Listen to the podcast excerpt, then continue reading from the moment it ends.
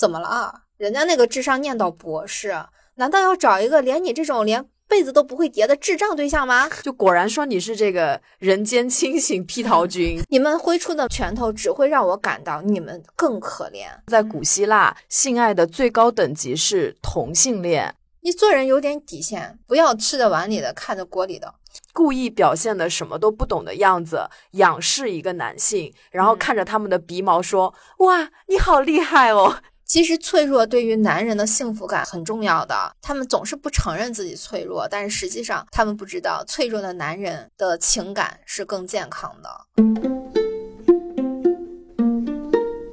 Hello，大家好，欢迎大家收听二零四零书店 FM 的第十八期节目，我是元英，我是玄机。我们是一档游走在阅读与生活之间的播客，旨在用价值与美重建有意义的生活。嗯，与此同时呢，我们是拒绝爹味儿教导一档非常招笑的闲暇伴侣，欢迎大家来吧，都上炕盘腿坐着，我们开唠。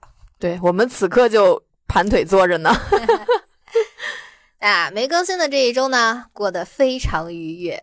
我们不仅重拾了健康的作息，甚至还去各种锻炼了身体，精神面貌焕然一新。嗯，啊，适当的摸鱼真是有利于身心健康啊！鼓励大家多摸鱼，不要一心放在工作上，对身体不好。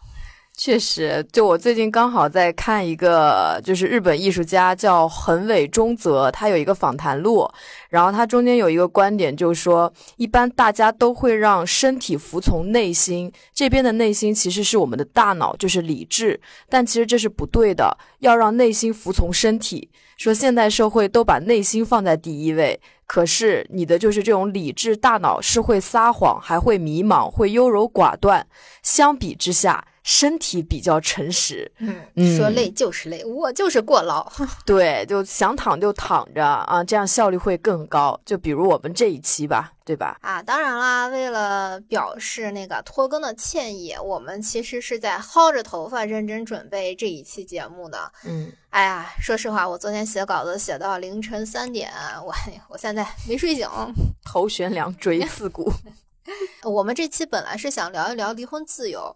但是无论如何都找不到切入点，哎呀，张不开这个嘴啊！你不年不节的说什么离婚啊，哈，嗯。但是昨天，感谢政府，咵嚓一个政策下来，开放三胎啦。对，哎，这切入点不就来了吗？感谢国家，感谢组织，感谢你们救我于水火之中。说到三胎啊，其实可能组织真的会忽略了一个特别重要的问题。就是很多人他不生孩子，他不仅仅是金钱和养育的问题。嗯，现在真正劝退的还有一个原因，就是我甚至都不知道能不能跟这个人过完一辈子。对我生了孩子，这个人他是人是狗，我真的在结婚之前看不清啊。让孩子出来遭什么罪？对啊，哪怕我怀着美好的期许进入婚姻，那指不定抵不过现实离了，对吧？嗯啊，然后。产后抑郁、丧偶式育儿这样悲苦的故事，听得我们耳朵都已经起茧子了。对，那这些问题该怎么解决呢？就是别说生娃了，眼前的这个人他可能连当伴侣都不合格，我怎么能放心让彼此做父母呢？对，因为我昨天除了看那个三孩生育的一个大的消息以外，我还看了一下他的这个所谓的相关配套支持措施。哦，对他配套了个啥呀？他其中有一点就提到说要完善生育休假与生育保险制度，加强税收住房支持措施，保障女性就业合法权益。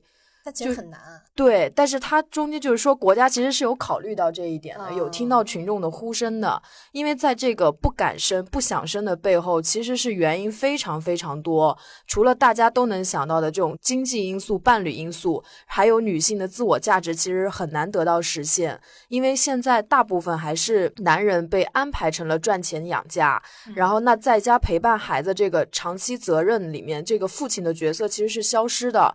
那女性就默认为在家丧偶式育儿，等到他想去职场在工作的时候，就已经很困难了。我上一个面试的时候就有被问过有没有伴侣，准不准备要孩子这个问题。哦，当时那个老板亲自来问我的，但是这个其实是可以去投诉的，对，他是违反法律的。嗯，所以说这个保障女性就业合法权益啊，很麻烦，很复杂，要全面实施很重要，但是真的就，而且还有就是，你你真的想带好一个小孩儿，其实你是没真的没有时间去工作的，你要陪他长大，还现在还要陪三个孩子长大，你这一一下子七八年不工作，你怎么可能再在职场上找到一个自己合适的位置呢？对对吧？而且你就说自己一个人在家带孩子这件事儿，就是原生家庭啊。其实你一个人带孩子，他这个原生家庭其实是一个很很大的问题。对，包括我们这代人的父母已经是大部分时间已经跟我们在一起了。嗯，原生家庭都是我们现在的梦魇。对，是吧？就是我们现在大部分的年轻人都有一个怎么说呢？都是在家庭中充满创伤的。你让这样的一群人，他自己还没活明白，他们自己还处在一个缺爱的状态中，让他给下一代爱的教育，他们自己相信吗？让他们不给下一代创伤，他们又凭什么做得到呢？对我们今天主要聊的其实就是这种无意识。其实我们很多时候就是无意识导致了我们婚姻的不幸。对，还有就是人人就说生孩子是可以带来不一样的幸福的。这个我是相信的，嗯，就是我们之前的节目也说过，就是孩子会无条件的爱父母，人一辈子可能没有什么机会感受到无条件的爱，能被孩子这样爱一次，人生可能真的就不一样，可能真的可以体验一起成长。但这个前提又一定是父母本身是虚心的，如果是那种自负自大，一辈子都在伤害小孩却不承认，而且坚定自认为自己都是对的那种人。他们需要的不是小孩，而是先治治自己的大病。我们当然向往美好的家庭，被人需要，或者说与人与他人有着良好且深刻的链接，让人感觉到自己活着是有存在和有意义的。对我们首先声明，我们无论哪一期节目都不是反婚反育或者搞性别对立的。对我们非常厌恶性别对立这个事情。嗯，我们希望每个人都能找到幸福，无论你是单身、结婚还是离异，嗯，无论你是哪一种状态，你都能开心，不凑合，不勉强，不彼此猜忌。但是更重要的是，不要因为不理解而造成了误会而错过。如果我们是带节奏的话，那我们希望带的节奏是幸福蹦恰恰，幸福二人转 那种。对，就我现在也是有点，真的有点疲惫了，被整个社会带节奏带的。就我会觉得男权也也好，女权也罢，但最重要的是两个性别的互相理解和支持，而不是说那种水火不容、势不两立。就现在，但凡一个社会现象，立马两个阵营就分开，开始彼此抨击，对，就开始骂。就是尤其是你看女孩子多的群里，因为我是女孩，我肯定是在女孩子多的群里，第一反应都会是骂男的，让男的去生孩子吧，让他们去继承皇位吧。然后我其实是因为大家都这样的想法，我所以做这期节目也是更想要让两性更加的彼此理解。对，因为这个性别对立它不能解决问题，就只会让大家都充满仇恨的去生活。对，对我们最近不是也看了那个《厌女》这本书嘛？像厌女这种情节，其实是整个人类的性格底色，不是只有男人身上有的，女人身上也会存在。那我们这个节目是想普度众生的哈，有这个宏大理想，我们肯定不会再去激化矛盾了，而是想让大家都能。更加有爱、有同情心，咱这个积极向上、健康快乐的生活啊！对，当然我们也不是说要给打鸡血啊什么的，就是我们想要让大家看到更多的嗯行为背后的本质。你了解一个人他做一些不被理解的事情，他的真实的想法是什么，你可能就更容易去跟一个人去沟通。然后我们如果充满仇恨的去生活的话，那可能就是更多时候才是盲目的。对，不仅是盲目的，而且是有一种爱而不得的那种无奈和无力，其实也不好。嗯，算了，我们先进入正题。对 啊，现在是二零二一年的六月一号啊，差不多我看了看，从二零一二年左右一窝蜂传出结婚喜讯的明星们，差不多都离了个干干净净。就是有时候呢，我们不得不说，明星确实有促进社会进步的作用哈。嗯，比方说这十年，大家一开始都啊，再也不相信爱情了，当这句话说到第八遍的时候，大家佛了饭 thank you and 油了，到现在都变成了啊恭喜啊恭喜啊，嗯恭喜离婚。啊，不得不说他们的婚姻挑战了人们的认知底线。他们又不缺钱，又不缺美貌，怎么连这种完美女性的婚姻都走不远呢？他们嗯为什么不能珍惜生活呢？我们的脑袋上有太多的问号。最初人们就肯定会说啊，娱乐圈嘛，太有钱了，诱惑太多了，一定是工作太太忙不顾家了，太有钱了会成为离婚的原因。这个东西我真是万万没想到，因为这个理由跟婚姻的本质是嗯息息相悖的。嗯，我们先来看看婚姻这个东西的定义。行，在浪漫主义时代之前，婚姻这个东西是有一点儿人质那味儿的。哇，我们看宫斗剧，很不能理解的就是什么公主啊，哪怕王昭君啊，都会被送去边疆和亲。对，那么大家就会问了，公主的幸福谁来保证呢？可汗来保证。比方说以前朝鲜进贡来的美女，在咱们这儿都是娘娘。嗯，但是他们大多惨死在宫中，我们很少能听到哪个公主度过了幸福的一生，甚至我们听到更多的是什么“先嫁给爸爸，后嫁给儿子”，哪个是可汗，我就是哪位的夫人。哎呦，哎呦太，惨了。对，搁到现在其实都挺难接受的。嗯但是这些娘娘的母家的那个兄弟啊、父亲啊什么的，都过上了飞黄腾达的生活。哦所以在最初的男权或者说父权社会呢，女性比起说这妹妹呀、女儿啊这种充满温情的词汇，嗯，其实它就是换取资源的物品，它就是嗯可支配的东西。他们叫女儿和妹妹的含义跟咱们的现在含义不同，我们认为这是我们的亲属血缘，呃，是我们会为他高兴，为他流泪，嗯但对过去的人来说，女人跟筷子、杯子、金镯子区别不大啊，就是个物件儿。啊。对，我也想到，就是像那个《艳女》那本书里面他提到的，就是当时我看觉得很好玩。他说，在古希腊，性爱的最高等级是同性恋，就准确的说是对少年的欲望，而不是说成年男人之间的这种感情。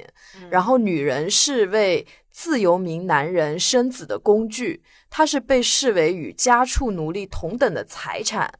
然后异性恋呢，对于有责任的自由民男人是一种义务，但是对少年的爱才是他们最高贵的权利。对，嗯因为在同性之间依然出现了支配者和被支配者，这才是显示他是在男权社会中拥有极高权力的一个表现。那么，婚姻是干嘛用的呢？就是更多的是像两家缔结盟约的一个交换行为，所谓的门嗯当户对。就是嗯目的呢是为两方的社会资源最大化，所以无论男人是娶老婆还是嫁女儿，其实期待的都是对方的门第和资产。啊，所以以前的人嘛，尽管热爱嫖娼，却绝对不会把鸡或者女仆娶进家做老婆嗯啊。当小妾是有的啊，老婆是老婆，小妾是小妾，小妾跟奴隶没有任何的区别。其实嗯以前的老婆正房是有权利杀死或者说虐待小妾的，这个都是可以的。如果他娶了那个不门当户对的人，那就是在错失资源。他如果错失资资源最大化的话，那就会影响他的社会认可。嗯呃，在男权社会来说，社会认可是第一位的。那女人心碎的眼泪值几毛钱，哪有大爷我的自尊心重要？只要大老婆背景深，甚至连不生孩子都没事儿哦，对，是啊。所以呢，过去是不可能有灰姑娘嫁给王子啊，通过婚姻实现阶级跨越这种情况存在的。嗯《甄嬛传》里面那个太后 之所以能纵容皇后戕害嫔妃，其实估计就是防止这些叽里哇啦事踩到自己家族头上。所以呢，我们再去回看皇上跟妃子之间的感情，他们其实更多的就是权力的博弈，其实就是这些。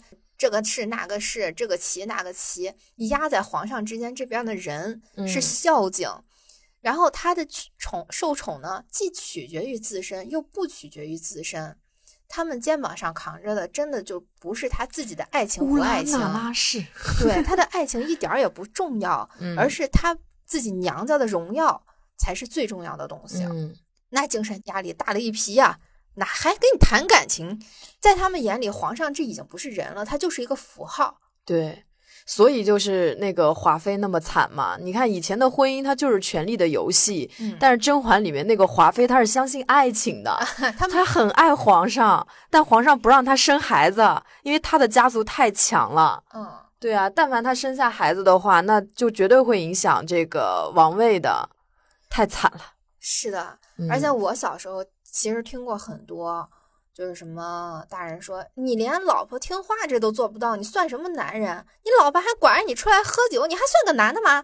对对对对，啊，就啥啥啥都，你你这哪算爷们儿啊？怎么怎么样？这种话术其实就是过去的婚姻文化带来的后遗症。嗯其实人类整体进入浪漫时代的时间不长，中国又是很短。其实是从民国开始的吧，就是最我印象里最早实现婚姻自由的是溥仪的妃子。哎呀，现在的姑娘们啊，做梦都想穿越回宫当娘娘。但是这位妃子她是敢于跟皇帝离婚的，真的牛比利体。对，因为哦，就是那个好像电影里面末代皇帝就有嗯演到这一段，那、确实很强悍啊，搞得我都想就是结一次婚，就跟皇上去离婚。你就是看中人家的符号。对对对，浪漫时代的开启，多少改变了婚姻在大众心里的认知，这绝对是一个特别大的社会进步。嗯首先，我们女性就不再是一个物品了。虽然我们呃潜意识里还不太能把自己从物化和独立之间，就是真的有一个一下子的转变，但是这多少他承认你是个人了，你有爱的权利了。嗯你的感受和你这个爱不爱的，是被认可的东西了。嗯所以以前的爱，以前的婚姻是不讲爱的，但是我们浪漫时代开始，爱成为婚姻一个很大的课题，这肯定是一个女权的很大的进步。就比方说，我们要为了爱情结婚，婚姻、孩子是爱情的结晶，是让爱开花结果。像嗯罗密欧与朱丽叶那种的悲剧绝对不能再发生。自由婚姻从民国到现在，大概是没有敌过几千年的男权的。更多的时候呢，我们在结婚后，望着眼前自己这个亲自挑选的人，开始怀疑自己到底是如何猪油蒙了心。婚姻到底是不是一场美好的画大饼？那些举案齐眉、相敬如宾啊，幸福的婚姻真的存在吗？嗯那么恋爱时我们互相欣赏，结婚后不平等的付出，破裂后相互斥责。呃，我们相爱的时候有多甜蜜，离开的时候就有多狼狈。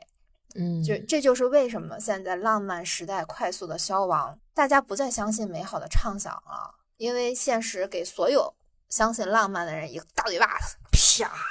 就像婚姻故事里互相指责的那个精彩片段，就是嗯全是一地鸡毛。你但凡结过婚的人看那段都觉得，操，太真实。没有结过的也觉得很真实。对，就是我原来还看过一本书，叫做《我们为何结婚又为何不忠》啊，嗯。这一切都是为了鼠魔。于是大家又不情愿的回想起，婚姻本来就是保障，它嗯。本来过去是保障两家的财富，现在是一个人的钱不够用，两个人凑一块儿过日子，共同承担风险，或者说仅仅是为了防止孤独病死的火警报器，这令人很不得劲儿，这嗯很难接受。就是我们好不容易冲到浪漫时代，好不容易去探讨爱是什么，嗯探讨感受是什么，难道这一切都是一场笑话吗？然后又退回到原始时代去了。我觉得大家是很难认同的。嗯我为什么说这么长一段是去解释什么叫婚姻？就是说，婚姻这个东西，别看它已经有了几千年的历史，但是无论家里的长辈还是我们自己，我们都是新手，我们都是嗯在摸着石头过河。那么，我们其实应该允许前进的脚步上偶尔有后退。对对对嗯，对，就要这么说的话，就是从那种父权。集权下，然后女性是一个物品，到现在可能就是会追求情感，但这过程中其实都是在变化，它都是不稳定的。对，我们还没有完全稳定到说婚姻它就是爱情的一个产物，对，包括未来的婚姻制度，其实也不好说。甚至有没有这个制度也不一定。就像那个李银河老师，他就讲，他说，在女人的幸福元素里面，爱情是必不可少的，但婚姻不是必不可少的。就虽然有些女人她没有享受到爱情，也能从自己所热爱的事业中获得幸福，但是爱情却是人生中能给人带来最多幸福感的事情。可是婚姻就是不一定的，很多得到婚姻的女人，她并未得到爱情，但很多单身女人是有机会获得爱情的。对我们今天虽然说谈的是离婚，但是我们其实更多的是借离婚这个形式去探讨什么是爱。嗯嗯。包括有些婚是不是非得离不可？嗯，就是我们过去曾经有一句说“宁拆十座庙，不拆一桩婚”。对，但是我们现在不一样的是，就是有什么事儿就先想到不过了，离婚吧，不委屈自己。当然这也是一种进步。但是我今天想谈的是，有些关系并不一定非得是通过离婚解决，或者说离婚了。究竟是为什么？你真的知道吗？我不知道。就是我见过好多人离婚，他就是说因为对方出轨啦。为什么出轨啊？一问三不知。哦，哦，他们自己就想啊，可能是因为这个，可能是因为那个，但是他们并不明确知道自己是为什么被出轨，或者是自己为什么出轨的。其实也是走上了传统的一种社会模式。对，嗯，很多人是通过或者出轨是去解决情感中。或者说逃避情感中的问题，嗯，就是我就很纳闷了，你连你对象为什么出轨都琢磨不明白，这难道不影响你的下一段关系吗？嗯，难道你要在下一段关系里面战战兢兢，然后总是怀疑对方会不会也会出轨度过每一天吗？嗯，有些人他会翻对象的手机。就是每天沉醉于寻找对方出轨的蛛丝马迹，这其实都是因为核心问题抓不住，抓不住核心问题，人就很难心安。对，所以我们今天真正的主题是什么？就算离婚，我也得把这婚离明白了。这个观点真的挺棒的，因为那些就是还是沉浸在怀疑对方的不断的这种亲密关系里面的人，其实最痛苦的是他，他就没有办法收获到那种。感情的一个一个美好，就果然说你是这个人间清醒批桃君，真的，因为大部分人从发现伴侣出轨到选择离婚，这中间都是冲动的，都是一个原，其实还是按传统方式去做的一个抉择，就带来的结果就是，哎呀，我再也不相信爱情了，我再也不相信人性了，对吧？自己锁起来，对呀，其实对他自己伤害是很大的。对，说到这个，我想起来，我今天跟一个朋友聊天儿。就他跟我说的是，他会去假设他遇到的所有女人都是坏女人，然后以最大的恶意去揣测，这样他就永远不会上当，他就会受伤害。对，永远不会受伤害。然后我就说，你知道你的悖论是什么吗？就是如果你真的有一天太爱谁了，你又会因为识人不清、找不到根本原因而栽大坑。嗯，如果你你设限太久，失去了爱的能力，你过分敏感。那可能对方没有那个意思，又被你误会了，或者你不给对方机会，你自己已经想好了全套，你就直直接跑了，你又会继续陷入到缺爱的纠结里，这根本不解决问题啊！对，就是像现在就是那种很一一一棍子打死的，什么男人都是狗东西，女人都是怎么怎么样，就是都是这种。不好意思，我骂不出口。因为我们大部分的朋友还是女性，我们对男人怎么骂女人有点盲区。我突然间那词儿就上不来了。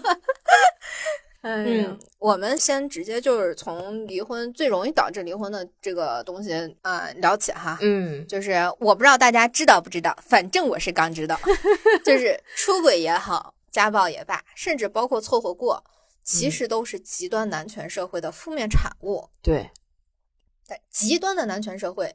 受害者不仅仅是女人，绝对包括很多普普通通的男人们。男人们，我们在为你们呼喊啊！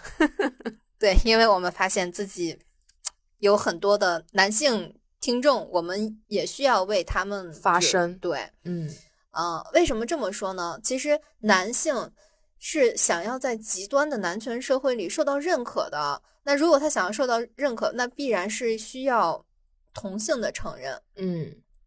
男性寻求安全感的方式，往往是寄托于男性群体，啊，比方说被强大的男性领导认同，呃，活在符合社会公认的成功之路上。比方说现在都削尖了脑袋要上市，对他们大家的梦想都是我要创业，然后去敲钟。嗯，虽然他们会辩解说，哎呀，我这一身肌肉、豪车啥的，都是为了吸引女人。我只要有了足够的钱，就会拥有大把的票子。我有大把的票子，就有大把的奶子。嗯，但实际上呢，这都是为了让男性钦佩自己。对，男人只能从一种人身上认证自己牛逼，那就是真正能知道这些牛逼有多么牛逼的其他男人。对，在此我就引述一下燕女在这个书里面的一段话，她就说：相互承认对方为男人们之间的团结，是通过将没能成为男人的人，就像同性恋、异装癖和女人排除在外，加以歧视而成立的。这话听着我都有点犯困。他说，男人的同性社会性欲望不但要歧视女性，还要严格管理与同性恋的分界线，并不断将之排除在外。然后我在里面知道的一个理念就是说，歧视要发生，需要三个人存在。啊，对，两个人怎么这叫互相看两？个人是 对，必须要两个人抱团儿 去歧视另外一个排他的一个人，这样才能成为一个歧视。所以性歧视是什么呢？就是一个男人结合另一个男人去歧视一个女人，这就叫性歧视。那同样，两个女人去歧视另一个男人，这也叫性歧视。啊，对，他必须有三个人。嗯，对，想要不被歧视很容易，就是只要按照那个标准去努力就好。对，但是如果他想要思考自己真正需要什么，只思考他自身而不考虑各种标准，哇，那嗯。是很危险的一件事情，嗯。因为他要是不在乎所有的外在权威，放弃任何人、任何理论的评价，然后直接去触碰属于自己的真相，这条路太孤独了。对，他会被很多声音干扰不说，就是不被认可这件事儿，就足以让很多人望而却步了。嗯，太多人都希望社会能够正面评价他们，于是他们会去拼了命的去维持那个根本不适合他们的形象。对，呃，他们很多人会缺乏勇气，他们不想被同性戳着脊梁骨说你不像个爷们儿嗯，啊，这是直接抹杀掉他的存在啊！对，这心理多强大才能扛得住这个东西啊？嗯，其实我们很多女孩经从小就经常听说，你这都没个女孩样，对，站没站相，坐没坐相，怎么啊怎么样的。你头发不够长，对，就是现在的所谓的这种性女性的这种外貌焦虑，像那种什么 A 四腰啊、直角肩啊、高颅顶啊，然后女人就应该黑长直啊、白瘦幼啊，其实这些也都是男权社会下的产物。就是女性会去考虑我是什么样子会被这种集权下的这种男性所喜爱，那我就要把自己变成这个样子。然后，但这个东西已经内化成为我们的一种容互相貌焦虑。对甚甚至是就是女性之间都会说，哎，你不符合这个标准，你怎么怎么怎么样？这其实女性之间真的是，也是有很多敌意的。对，其实女性的嗯厌女比男性的厌女还要更还要夸张，对嗯你太不像个女人，或者你太像个女人，你太像个女人，都有被歧视的可能性。对，哦，我知道，哦，我想起那个就是《厌女》里面还提到那个女校文化，嗯就是说你要在女校文化里面能够女校文化？女校文化就是这一群人都是女性，嗯，对，然后就是就是女生学校嘛，哦，就是这样的女校文化然后你要在这个女校里面要存活下来，就是你要表现的不像个女人，你啊就容易在这个团体里受欢迎。啊、所以很多他们那个呃呃，我所以我一直不太能理解，就是呃拉拉里面为什么有一个女孩，她一定非得像一个看上去像一个男孩一样，她才能认可自己是一个 T。嗯，就是我觉得，如果她是大波浪、大胸，她穿的很性感，她也可以是个 T。她为什么在表面上把自己打扮成了一个男人？我觉得这某种程度上就是一种不自信。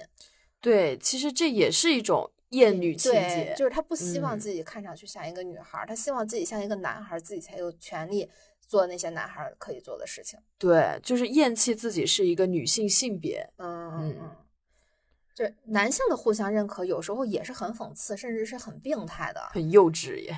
嗯我靠，你知道那个战时的时候，就是战争的时候，嗯强奸不是通常都是一群人在一起的吗？对，就是没有任何私密性的。嗯，在我们看来非常不可思议。他们真的是为了解决性欲吗？其实不是的啊。你想在那种保命的时候，保暖才私淫欲呢？他们 是吧？他们战争强奸的真正的目的，其实是强化男人之间的连带感。哦，就是我们可能会说，哎，男人在那种状态下也能勃起吗？天真，因为那种状态下能勃起，正好是好承认你也是个男人的条件。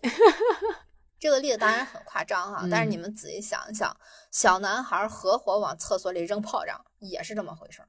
对，就你必须得去干一些事情，在那种很可怕的一些恶劣的情况下，然后去证明自己是一个男人，有男人味儿，就就那种感觉。对，那么为了图认可，很微妙，找对象或者说拥有一个人，那么意义就大了去了。嗯。我见过很多刚上大学的，就是不管真是不是真心喜欢或者什么的，这就是聊两句，差不多就嘿处对象嘛。嗯，即使没学历、没工作、没收入，就只要有对象，只要有人气，就会超越所有的其他的社会条件。所以为什么我说凑合过是一个很反人性的东西？因为。你都不知道自己想要什么，你只是为了图一个认可，那么你的婚姻当然是不幸福的。对，即便所有的其他要素都欠缺，你只要拥有一个归自己所有的人，你就能满足一个成为男人或者女人的最低条件，就是别人就认可你是个人了。哦，这其实就是很标准的二元对立。我证明我是一个男人，就我需要拥有一个女人。嗯，我要证明我是一个女人，我就要嫁给一个男人。嗯，对，没有他们的存在，我就不能证明我是个女人。嗯，就是这种感觉。对对对，嗯，就是反过来说呢，即使学历、职业、收入这些东西都很优越，嗯，如果连个对象都找不到，那么价值感就会被降低。对对，你不配做个人啊！就好像很多男孩，他们是羞于启齿，说自己是个处男的。对，还有以前老有人嘲笑女博士，这姑娘啥都好呀，就是没对象，读这么多书有啥用哦？怎么了啊？人家那个智商念到博士，难道要找一个连你这种连被子都不会叠的智障对象吗？那么听到这里，就可能有人会问，那么。男女不都是要找对象的吗？为什么要赖男权社会？大部分催婚的不都是妈妈吗？嗯，但是其实你可以更可以仔细的想一想，妈妈的那一套标准是不是父权社会量身给妈妈定制的？嗯，又贤惠又顾家，工作可以不做，孩子不能不管。你要什么事业呀？生孩子就是你最大的事业。嗯，多少妈妈她其实是成为了爸爸的附属品的。所以，不光男人需要同性认可，妈妈们也需要男性社会认可。嗯，与此同时，还要在男权规则下的女性标准里面相互认可。唉，所以说，为什么女性的困境更大？是因为女性面对的标准是双重的，它既来自男性，也来自女性。嗯，所以为什么有很多女性她在考虑离婚的时候，想的更多的是被人指指点点怎么办？因为很多人看不到她本身啊。因为他感觉他没有一个男的，他就活不下去了。真的，你有这个功夫同情人家呀？先把你那个巨婴老公的臭袜子洗了吧。对我还想到，就是说以前男权就是在最集权、最传统的情况下，可能女性她要背负的就是说。被物化，然后去做一个呃妻子和这个好的妈妈这样一个角色。但是现代社会就是女性的困境更大，还是因为她又要做个男人，就是说父母对她的期待很大，她要就是说好好学习，有一个好工作。嗯，对，同时她还要嫁个好老公。嗯，现在女性是面临双重困境的，所以她在这么多别人的要求下。他怎么可能看得到他自己想要什么？对，那他都不知道自己想要什么，他的婚姻怎么会是幸福的呢？他在他在婚姻里像一个木偶一样，嗯，他怎么可能是一个成熟的婚恋观呢？嗯，包括大家对这个离婚的一个看法，就是现在社会对离婚的看法也是很搞笑，就是很多人都会觉得离婚它就代表着失败，就代表着，特别是对女性而言，是代表着一个不堪的一个过往。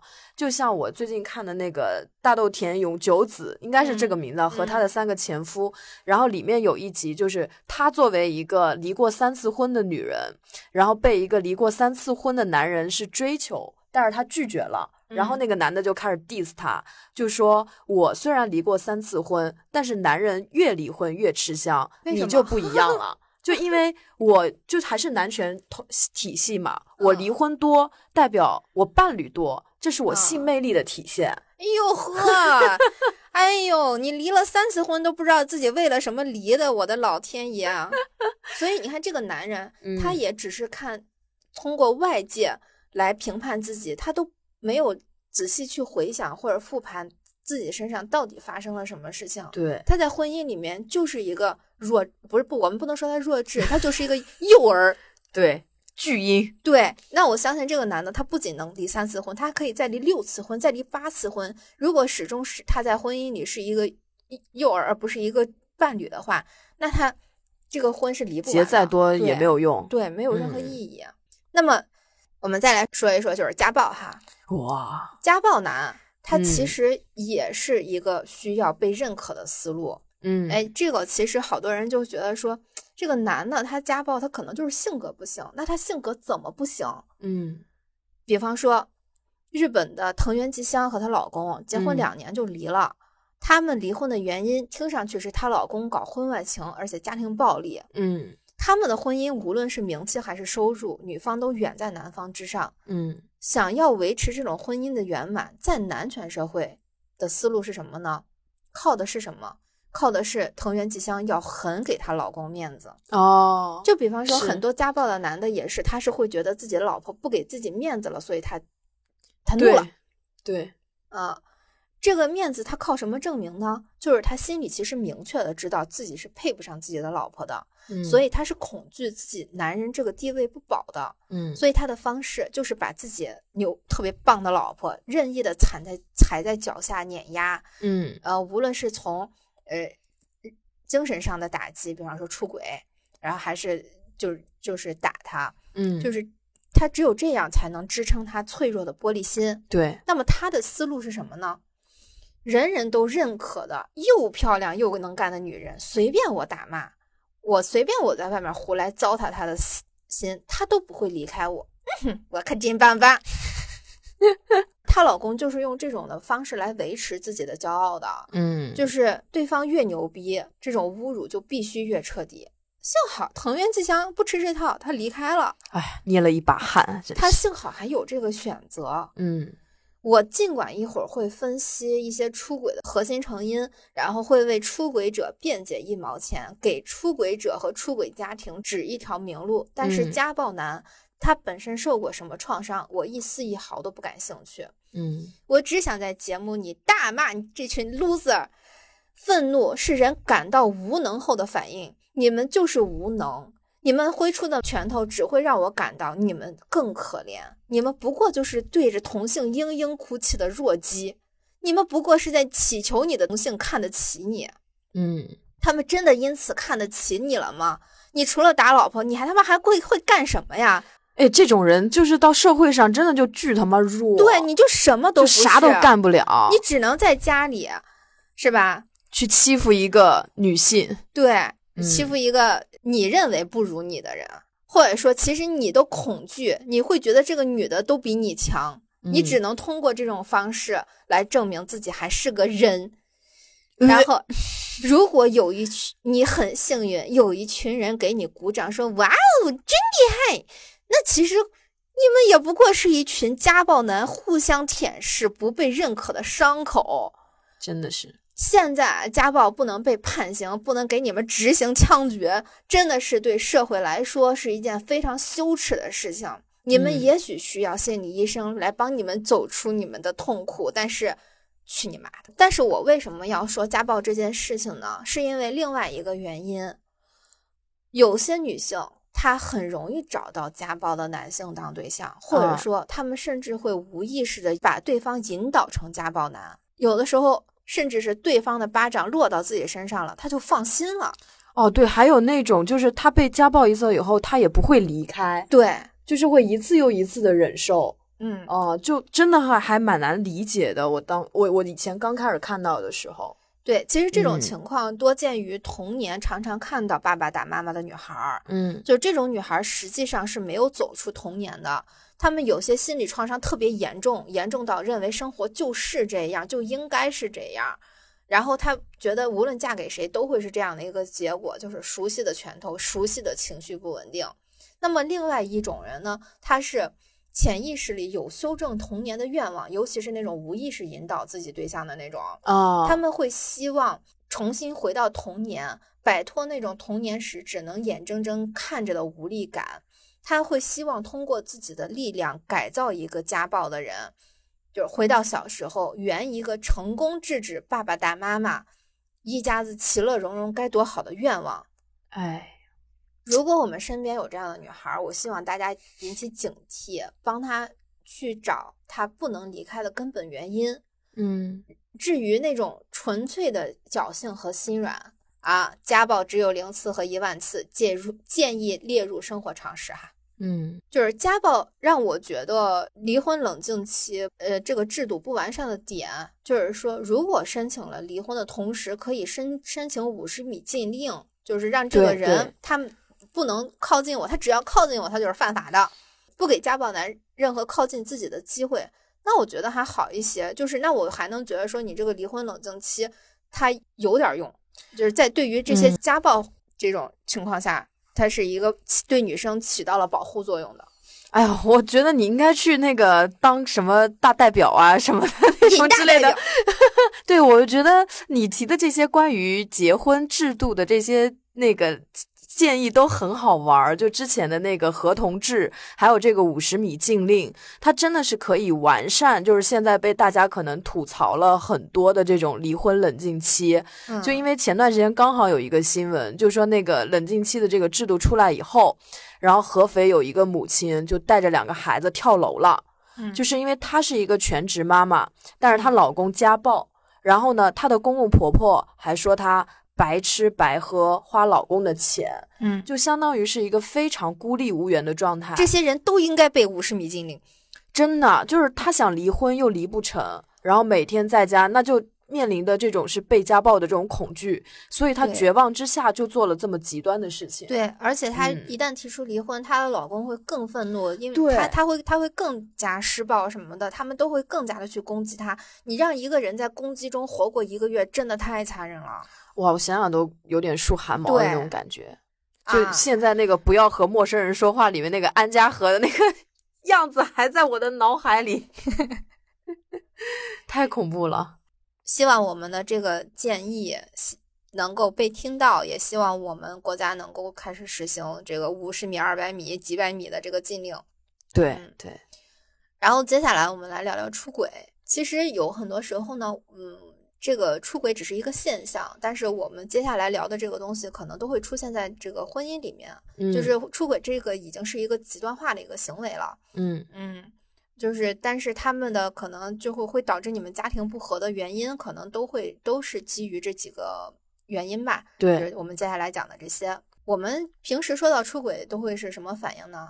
最早的时候是全天下男人都会犯的错。嗯，男人都是这样的。对，男人就是管不住自己呀，啊，就是个渣男嘛。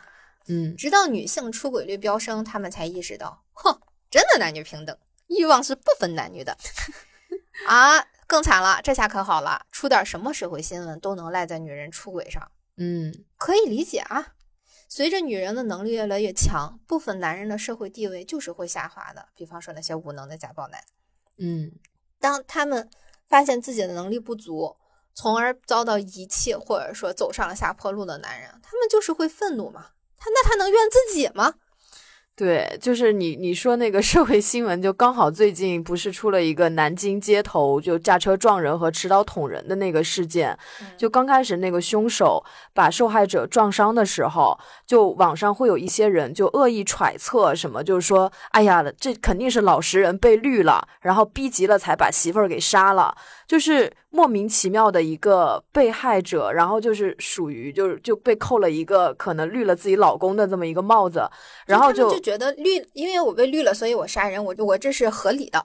对，然后还说人家老实人什么的，最后公告就立马发出来了，就说人家其实是这个凶手的前妻，而且这个男的关系都没有，而且这个男的他本身就是个放贷的，这叫什么老实人？这叫什么老实人？什么老实人会去放贷、放高利贷？啊，就不要污名了“老实人”这三个字，好吗？对，也不要去污名化女性。为什么男人犯什么错误就必须是女人做错了什么？对啊，真的是，哼，哎，什么都怨别人，这也是真他妈巨婴的表现。嗯嗯啊，扯远了哈。嗯，我上周为了这期节目研做了很久的出轨心理研究。嗯，哎，我觉得很有意思哎。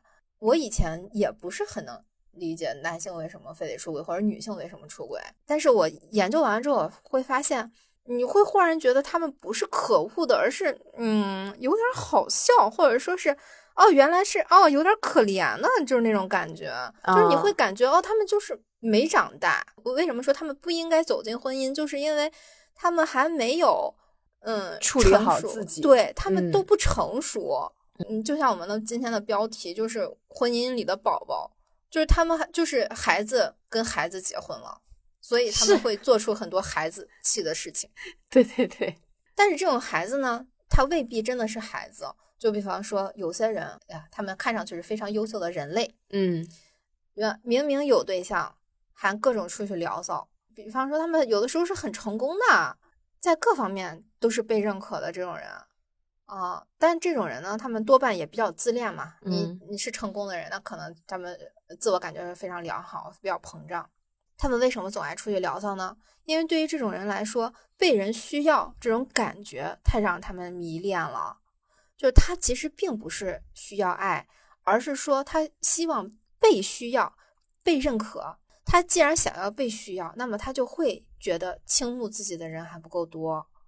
那么异性对他来说，更像是反映他价值的一面镜子。嗯，这种人他通常会把人分个等级。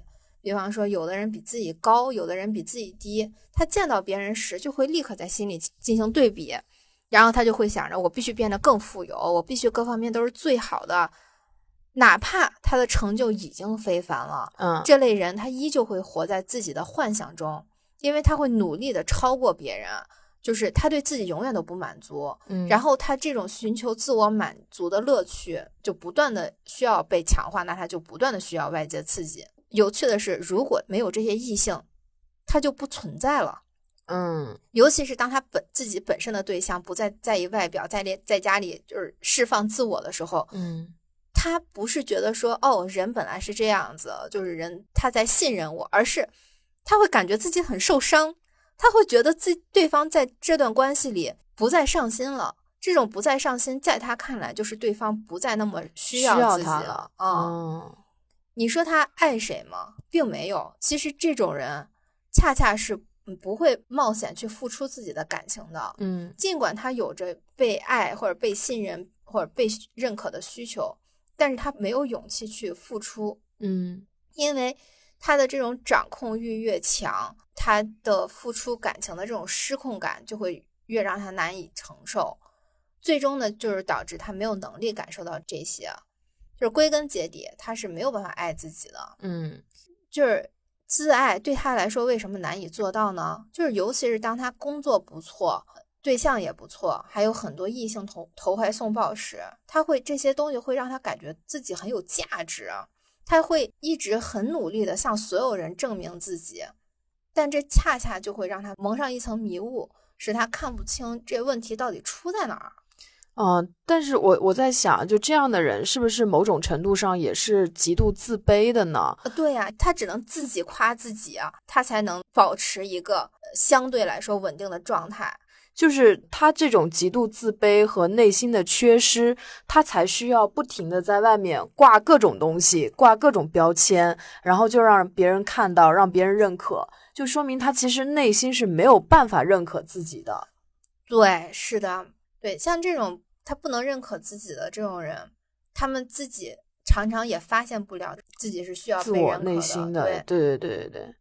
啊，我觉得这种好像在西方社会的人会比较多一些，因为他们更多的是有那种竞争心理比较强嘛，就是会有那种我一定要比别人更强、更好、更优秀，就那种感觉。在国内的话，就常见于金融圈的人嘛。啊，所以为什么说金融圈乱呢？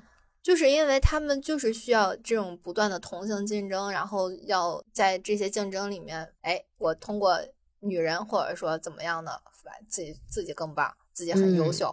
哎呀，还有一些人啊，就嗯。是他挂在嘴边儿的是、我出轨是因为我对象不行，他是个黄嗯。脸婆，或者说嗯。他不关心我，另外一个做哪里做的特别好之类之类的，就是反正横竖就是对方做的不到位。哦，啊，呃，举个例子，就是她很像那个电影《落跑新娘》里的女主角。嗯那个女主角，她总是在寻找那种我们是一国的感觉，她是希望跟别人是一伙儿的，所以她跟谁在一起，她就按照谁的方式去点餐。那她自己呢？哎，她就是没有真正追求过自己想要的东西，所以生活到了一定阶段，别人也会习惯性的忽略他的需求的时候，哦，他就会觉得什么都不对了，嗯，所以他就会在现有的生活中逃离。嗯然后，因为他一直回避自己的感受和想法，结果就是他不知道自己想要什么。嗯像电影里的这个主主角，他就是自己做了一桌子蛋类的美食，坐下来仔细品尝，他看看自己究竟喜欢什么口味。这说明什么呢？这种人缺的其实是自我的探索。嗯我相信这个女主以后再去跟别人吃饭的时候，会明说自己喜欢什么蛋，到底是溏心蛋呀，还是煎蛋呀，还是炒的那个炒炒碎了的。但更多人呢，他其实不知道自己想要什么，他没有自己的主心骨，他只等着别人的挖掘和猜测。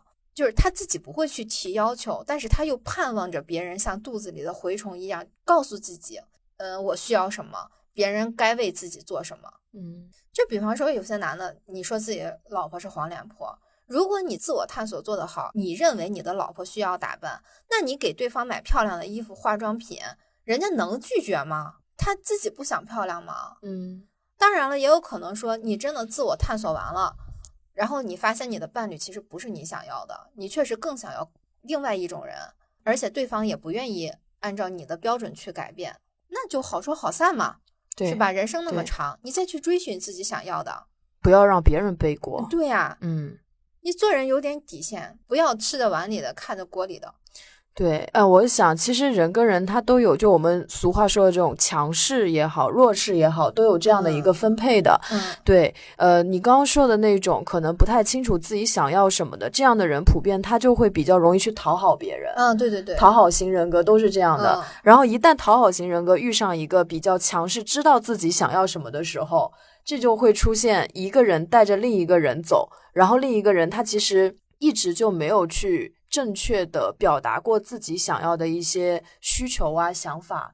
然后等到某一天，他就会觉得，哎，我自己是什么？我自己到底想要什么？他就会产生这样的一个困惑。对，当这个嗯讨好型人格，或者他拥有了自我，他想要，他知道自己想要什么，就是所谓的翅膀硬了之后，两个人分道扬镳，其实是比较常见的事情。对，还有就说到那个对伴侣施加影响这个事情哈，嗯我觉得这个东西它也分情况，因为我们嗯之前有一期不是吐槽那个文艺爹味儿嘛，嗯然后底下不是有听众评论就说，难道就是去分享或者什么的，这也是有问题嘛？嗯，但其实这中间是有差别的，对对对，分享和我告诉你什么是好的，这是两个概念。对，因为有的人他是过度当爹，嗯然后把自己的意志过度的强加在对方身上，并没有问对方愿不愿意。对你比如说喜不喜欢不重要，我觉得高级就是高级。对，比如说我娶了个媳妇儿，对吧？然后嗯我就喜欢她穿那种软妹风，但我媳妇嗯儿可能就是同样是打扮，但她就喜欢可能就是帅酷一点的，嗯。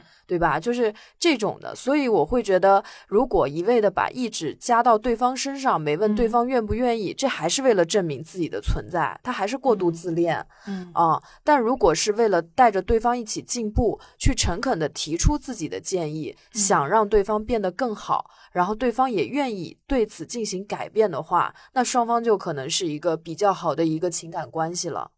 对，我觉嗯得“分享”这个词啊，就比方说是我，我跟你，我我发给你一首歌，我说，哎，这首歌很好听，你听一听。嗯然后，那我们就再听完之后再去聊一聊这首歌。那么强一直强加就是说这首歌特别好听，你必须要听。你听了之后，我给你介绍一下这个歌手是怎么回事儿，他特别牛逼，我操，怎么怎么怎么这个那个的，就是他会去描述这个东西，人其实他是给你灌输，这就不叫分享。分享是平等的，对，而不是你教我，你为什么教我？你凭什么教我？你算哪个？对，刚才我们说到强势啊，就是嗯对象强势的人，就是老婆或者女朋友强势的人，他其实很容易出轨，对，对吧？但是这个强势不一定是说他就是说拿擀面杖追你啊这种强势，嗯有可能是女方能力很强。能他本身能力强，然后他的家庭比较好，这种嗯资源上的强势。但是这是人家对象的锅吗？难道说这个女的就要变温柔，或者说他家比你强，然后他就非得全家破产，你才能找到自己的那个平衡吗？对吧？不是的，而且他们也不见得不爱自己的老婆。嗯其实恰恰相反，就是一般这种人出轨呢，他并不把自己的出轨对象当人看，他其实更多的是想在出轨对象那里获得不用在乎对方感受的轻松。嗯他们其实更喜欢这个出轨对象的不存在，因为强势的伴侣通常会让人为自己的表现而感到焦虑。对，然后他们出轨的对象呢，一般都能让他们获得优越感。比方说，嗯很多人他们找的那个小三比自己的老婆其实差得远了。对我们对对但怎怎么会找这种人呢？那其实就是为了在这种人身上获得优越感。嗯他们希望通过这种短暂的寻欢作乐来化解感情中出现的问题。要是能花钱，那就更好啦。那这个出轨对象就是给自己提供的就是心理创伤服务。那么这类人他的问题是什么呢？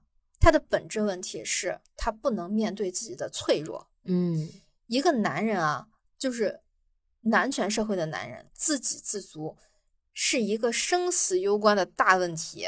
对，那是面子呀。如果脆弱这个选项我去承认它，对于很多人来说，还不如死了呢。死了算了。嗯，就叫我想到那个电视剧《三十而已》里面那个许幻山和林有有，就那个。啊，对对对，那姑娘不就是吗？就是很很很弱小，然后许幻山他媳妇儿就那个童谣演的那个顾佳就很强，又漂亮，对又聪明，又能干。那许幻山绝对就是这个类型的，啊，对，对。而且那个抖音里面不有那个什么姐姐你化这么浓的妆吗？什么 妹妹什么不会化的那个段子，我觉得其实也是这种，嗯因为有一些女孩她很爱示弱，嗯她就是非常适合在这种男权社会下去生活。嗯就在日本有一个说法叫“毒鼻毛”，就是说故意表现的什么都不懂的样子，仰视一个男性，然后嗯看着他们的鼻毛说：“哇，你好厉害哦！” 这就是给了男性一种虚幻的存在感和骄傲感嗯啊、对，所以他们容易出轨这样的对象。哎好可怜哟。布林布朗嗯曾经在 TED 做过一次就是名为“脆弱的力量”的演讲。呃，就是我们前面也说了，其实他们给的是一种虚幻的存在感。对，嗯，所以为什么你知道谈恋爱中曾经就是有一句话送给这些出轨的男的，就是不要相信在野党，谁上位后都一样。因为他们真正的问题是他们自身的，并不是他们的对象是怎么样的。他们真的去找了那种总是给自己这种虚幻快乐的女性呢，其实他们内心依旧是慕强的，依旧是没有解决它的核心问题的。对，呃，其实那些人际关系最和谐美满的人，其实都是不畏惧承担情感挫折的风险的。嗯，他们是愿意展现自己的弱点和失败，他们去暴露自己脆弱的一面。其实能否坦诚面对我就是不行，取决于是否相信自己值不值得被爱？很多人哦可能觉得说，我展现出了我我脆弱、不我不行的那一面，我就不值得被爱了。对，其实脆弱对于男人的幸福感很重要的，他们总是不承认自己脆弱，但是实际上他们不知道，脆弱的男人的情感是更健康的，嗯嗯、他们更开放，他们也做好了受伤的准备的同时，其实是接受了爱的准备的。哦，当反而更有力量。对，当他嗯们不再积压怒火、恐惧，尤其是恐惧嗯的时候，他们其实反而能体会到更多的快乐，能够建立真正亲密的关系。我想到那个，一般来说，阳痿的男性，就是因为他太想表现的很好了，导致他在某种关键时候反而就容易起不来，就那种感觉。啊啊啊！然后他越想证明自己强悍，他就越起不来。啊，所其实就是但是这种对对对，但是他嗯们出去面对那种让他有优越感，或者说就是干脆就是嫖娼的时候，他们又又行了。又行了，对，就那本就是我们看的那本《男性的衰落》里面，那个作者还有提到，就是说澳大利亚有一个叫“男人工棚运动”，他就是会召集男人们一起进行艺术或者手工创作，然后参观一些景点，就是让他们在做事情的时候可以倾诉自己的问题，让他们去彼此吐露自己的情感困扰。就它里面那个作者就很有意思，他就说人呢是修不死的，就比起一颗麻木的心灵去暴露自己的脆弱，就那种羞涩反而会让男性的心理更加的健康。对，嗯所以其实你看，我们今天举的这三个例子，其实出轨者本身可能都意识不到自己的核心问题是这些，对，他们可能更多的会去陷入我是个出轨人渣的愧疚感，或者说万一被发现的恐惧感，或者干脆破罐子破摔，我就是这样的人。嗯，他们会给自己的出轨找非常表面的理由，而他们的伴侣也就会只听一听这些表面的东西。嗯，所以我觉得离婚冷静期有一定的用途，就是当两个人的矛盾已经搬上台面，到了不不得不解决的时候，两个人起码去花一个月的时间去探寻问题发生的本质原因。嗯你们找到这些核心问题后，再决定是否真的要离婚。说不定你们找到这些原因之后，两个人都会对彼此的关系有着全新的认知，你们会重新去评判自己是不是真的走不下去了。当然，也有可能就有人很多人就说，我都被背叛了，呃，我怎么能妥协啊？这个真的随你的便啊，就是 我只是觉得说，搞清核心原因是对两个人都好的东西。既然要离开彼此，就不要给彼此留下阴影或者恐慌。你嗯起码真的要做到了，离了我就以后过得更洒脱如意，而不是一朝被蛇咬，十年怕井绳。人生太长了，你如果困在一个十几年前的阴影中，你这辈子都浪费了。你都，你其实可以过得非常非常快乐，而不是像现在这样子。对，哎呀，我其实很开心，就是说现在就是对于这种心理健康呀，或者看心理医生，它变得越来越就是流行化，对或者大家越来越能接受。嗯，对，就是其实这就是说，大家会愿意用一种更开放和成熟的态度去面对和探讨亲密关系嘛。这样的话，其实冷静期还是挺有意义的。对，嗯我上次也看了一个，就是长大了就会变好嘛，里面写着，嗯由于出轨而真正分手的只占了百分之二十五。哦，我过去其实真的以为出轨分手的概率是百分之百。哎我也觉得是哎，我看到这个数据后，我真的沉默了。我其实觉得比较好的一点是，那可能更多人他们会去在这个事件里面去一起成长，其实是很好的。就不管他最后分手了还是在一起了，那其实他们都迈过了一个很大的坎儿，对吧？嗯然后我就去看了一下，如果这些人没有分手，他们又是如何在一起的呢？那么对呀，什么情况下该坚持？那什么时候又该放弃呢？嗯它其实大概就是说，除了可以一起去做心理咨询之外，嗯呃，共同修复啥的，那出轨的那一方的复合意愿要很强，而且嗯他的耐心要很足。毕竟你伤害了自己的伴侣，那他十有八九其实会在这种创伤中拉扯很久。对，对他也许今天原谅了你，但是当天晚上又会想起你的背叛而痛苦，然后质问你他妈的为了个啥？对，还有可能产生报复心态。对对对，嗯那么出轨的人如果不能承接这些跌宕起伏的情绪，而还要大喊着“我已经说了对不起了”，你还想怎样？啊，对对对，你道歉，你牛逼。对，像这种不沟通、死不认错、也不愿意配合的，那就拉倒吧，就不要再互相折磨了。如果想要复合的话，就一定会它有一个很漫长的过程，两个人是要一起努力的，甚至出轨方要更加努力去修复。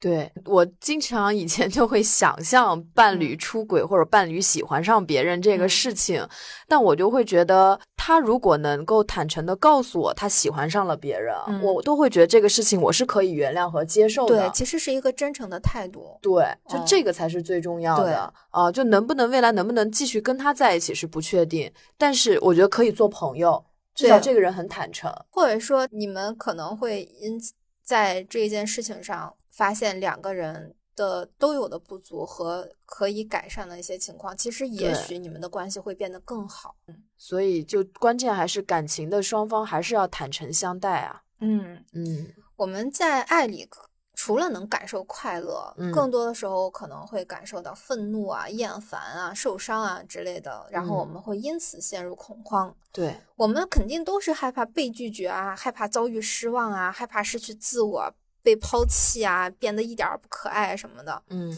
这些恐惧也许是不理性的，但都是真实的，嗯，我所以好多人说要找温柔的对象，那什么叫温柔呢？温柔是强大有力，他们有力量在物理或者心理上摧毁事物或者是人。比方说，好多人形容说，爱情就是我亲自给了你一把刀，同时向你展开我最柔软的地方。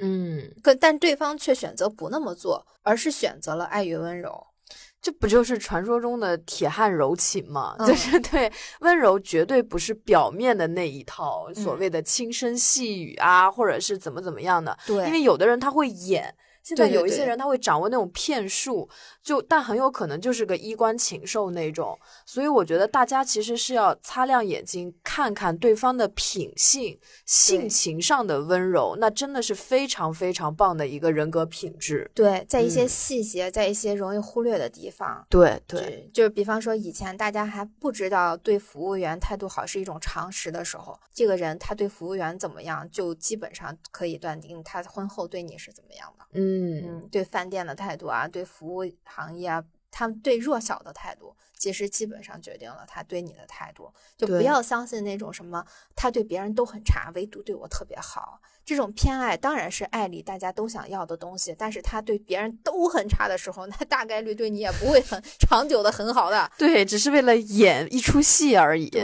嗯。再恩爱的夫妇，他也有一千次离婚的念头和五百次杀死对方的冲动。嗯，呃，其实现在很有意思的是，我们现在女性通常感觉婚姻是一场自找麻烦。嗯，但是我曾经问过我的三个男性好朋友，我就这么三个好朋友，我问他们恋爱的意义是什么，他们说陪伴和分享。哎，我当时有点震惊。然后我说那婚姻呢？他们说是稳定的陪伴与分享，说即便是现在离婚率很高，他们还是愿意相信能够白头到老的。就是实在走不下去是另外一回事儿，但是他们还是愿意怀有希望。嗯，坦白讲，我当时就觉得我的朋友太好了，真的很受感动，就是。哇，我怎么会认识这么好的男孩子啊？他们这样的存在让我感觉到，呃，婚姻的形式以后可能会有很多的变化。比方说，不是非得住在一起啊，不是非得有什么固定的形式，而是按照每个人的生活习惯去变化。对，但是人跟人之间还是倾向于有爱的。那么有爱的前提下。不怎么缺钱，那么对于我们这种也谈不上婚姻是资产匹配的普通人权力的交换，对吧？就已经是很幸福的婚姻了。嗯，就好像那本《我们为何结婚又为何不忠》里面说过，研究完这些，我们会有一个惊喜的发现，就是我们其实是处在一个很好的时代，嗯，是一个问题能被发现又有办法解决的年代。对，嗯。只要多读书，就会发现这些事儿其实不是你一个人的问题。而且我们现在不只是可以找三姑六婆，我们可以放到互联网，放到任何地方去跟所有人去探讨。或者说，我们也不相信互联网上的那些三姑六婆，他们也给不了什么真诚的意见。我们就可以去找一些学术性的书籍，比方说嗯社会学啊、婚姻、婚姻啊这些情感的这些东西，你就会发现我们其实面对的问题有很多人发生过，而且也已经早就有了解决的方法。嗯嗯，所以我们希望大家无论大以什么样的形式，都能找到最适合自己的关系，最嗯适合自己的相处方法，在关系中成为一个成熟且舒适的自己，嗯然后从稳定的亲密关系和当下的社会地位中寻找赞美日常的幸福。对。日常的生活的这种点点滴滴，才是能带来最大的一个满足感的。